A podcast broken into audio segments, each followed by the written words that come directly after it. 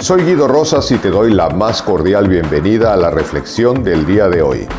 Te recuerdo que en la descripción puedes encontrar la liga para tomar el curso de autoliderazgo desde cualquier lugar del mundo y así tomar las riendas de tu vida.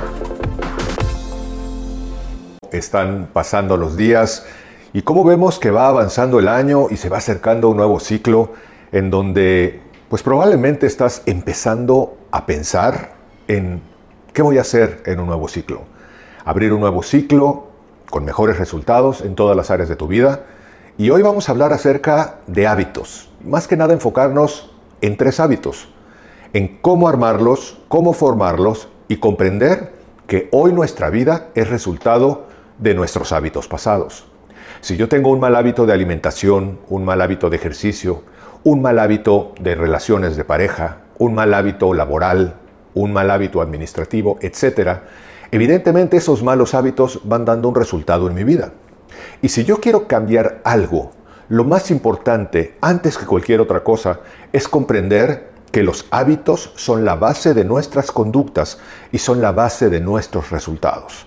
Si yo tengo un mal hábito alimenticio, por ejemplo, porque vivo alimentado de comida chatarra, porque vivo comiendo lo primero que me pasan enfrente, porque soy el príncipe y el rey de la garnacha y la fritanga, pues evidentemente es probable que como meta yo dijera, me voy a poner a dieta y voy a bajar 3 kilos, pero lo que no estoy cambiando es el hábito.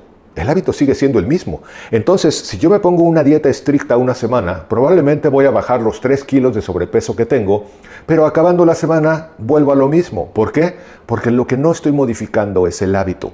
Probablemente alguna vez me has escuchado este ejemplo, pero lo quiero poner hoy en este contexto. Estás arreglando las manzanas del manzano en vez de estar corrigiendo las raíces y las raíces son nuestros hábitos. Entonces, si queremos cambiar el resultado de nuestra vida, debemos de enfocarnos en cambiar los hábitos. En primer lugar, hay que comprender algo. Un hábito es algo que probablemente ya haces por costumbre e incluso sin pensarlo y de manera natural, de lo cual incluso puedes ni siquiera estar consciente. Simple y llanamente lo haces. Entonces, lo primero que necesitamos hacer es tener atención a qué resultados estamos obteniendo en la vida para poder modificar el hábito que lo está causando. Y si tú te das cuenta, estoy diciendo modificar el hábito que lo está causando y no eliminar el hábito. Es decir, no vamos a pelearnos con lo que no queremos ser, sino vamos a invitar a lo que nosotros deseamos ser. Ejemplo, si yo soy una persona déspota, en vez de pelearme con mi déspota interior, lo que voy a hacer es invitar a mi yo amable. Al yo ser amable y enfocarme en ser amable, el déspota se va solo. Si yo soy un gran glotón, que obviamente tiene una repercusión de peso en cuerpo y forma, literalmente, pues evidentemente en vez de pelearme con mi gordo interior, lo que voy a hacer es traer a mi sano interior y preguntarme más qué estoy haciendo, qué estoy pensando y qué estoy provocando a partir de mis hábitos para enfocarme en hábitos más sanos. ¿Por qué hablo de tres hábitos? Hablo de tres hábitos porque considero que la vida se divide prácticamente en tres áreas fundamentales, como aquella vieja canción que decía tres cosas hay en la vida, salud, dinero y amor. El que tenga esas tres cosas que dé gracias a Dios. Esa canción es una canción que cantaba mi madre pero ahora, conforme han pasado los años, me doy cuenta que así es la vida. La vida se divide en nuestra área de salud, nuestra área de dinero, nuestra vida financiera y nuestra área de amor, nuestra vida de relaciones. Por supuesto, no solo relaciones de pareja, sino relaciones de amigos, relaciones de negocios, relaciones de padres e hijos, etc. Entonces, yo te propongo que hagas un ejercicio, idealmente por escrito, para traer a tu yo consciente qué hábitos pueden estar causando la vida que pueda no gustarte el día de hoy, es decir, el resultado no deseado que te gustaría cambiar. Y si tú en esta hoja de papel tomas un bolígrafo y pones tres áreas de mi vida, salud, dinero, amor, o puedes poner salud, eh, vida financiera y vida de relaciones, como tú desees ponerlo, que propiamente digas qué no te gusta de tu vida presente. Bueno, pues no me gusta de mi salud el que tengo sobrepeso o el que estoy flácido o el que estoy con continuos dolores de cabeza, o la razón que sea, que tú pienses que puede ser modificable, pero que es algo que sabes que no te gusta y lo primero que haces es asumirlo. ¿Qué no te gusta, por ejemplo, de tu vida financiera? Pues que vivo súper corto, que siempre vivo al límite, que siempre vivo endeudado, que nunca me alcanza el dinero, etc. ¿Qué es el problema o qué es lo que te gustaría cambiar de tu vida de amor o de relaciones? Bueno, que soy un peleonero de primera, que siempre discuto con mis hijos, que siempre discuto con mi pareja, que siempre discuto con mis clientes, que siempre discuto con... Ah, bueno.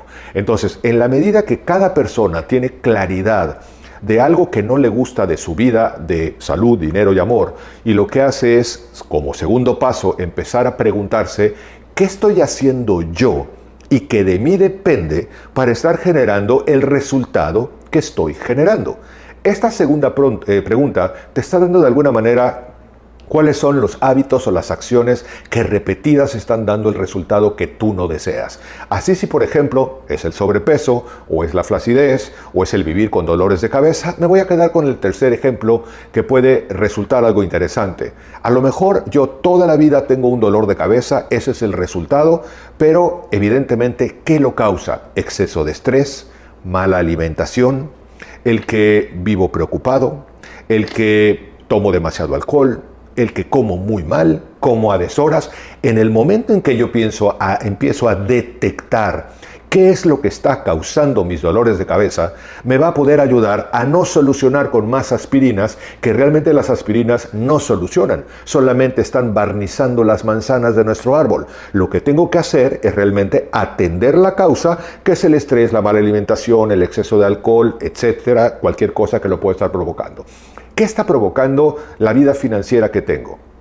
Antes que otra cosa, que soy un voraz adicto a las ofertas. Bueno, hay que detectarlo. Que tengo muy mala administración. Hay que detectarlo. Que el salario no me alcanza para la vida que quiero vivir hay que detectarlo. ¿Cuál es el problema que en determinado momento está generando que yo viva peleándome con toda la gente? Que tengo muy mal humor, que tengo muy mal genio, que siempre quiero tener la razón, que siempre yo quiero tener la última palabra. En la medida que tú asumas tu responsabilidad para realmente detectar cuál es la parte más importante en que hay que atender, que hay que atacar o que hay que resolver, eso te permitirá justamente tener una claridad de tu área de trabajo para generar estos tres nuevos hábitos.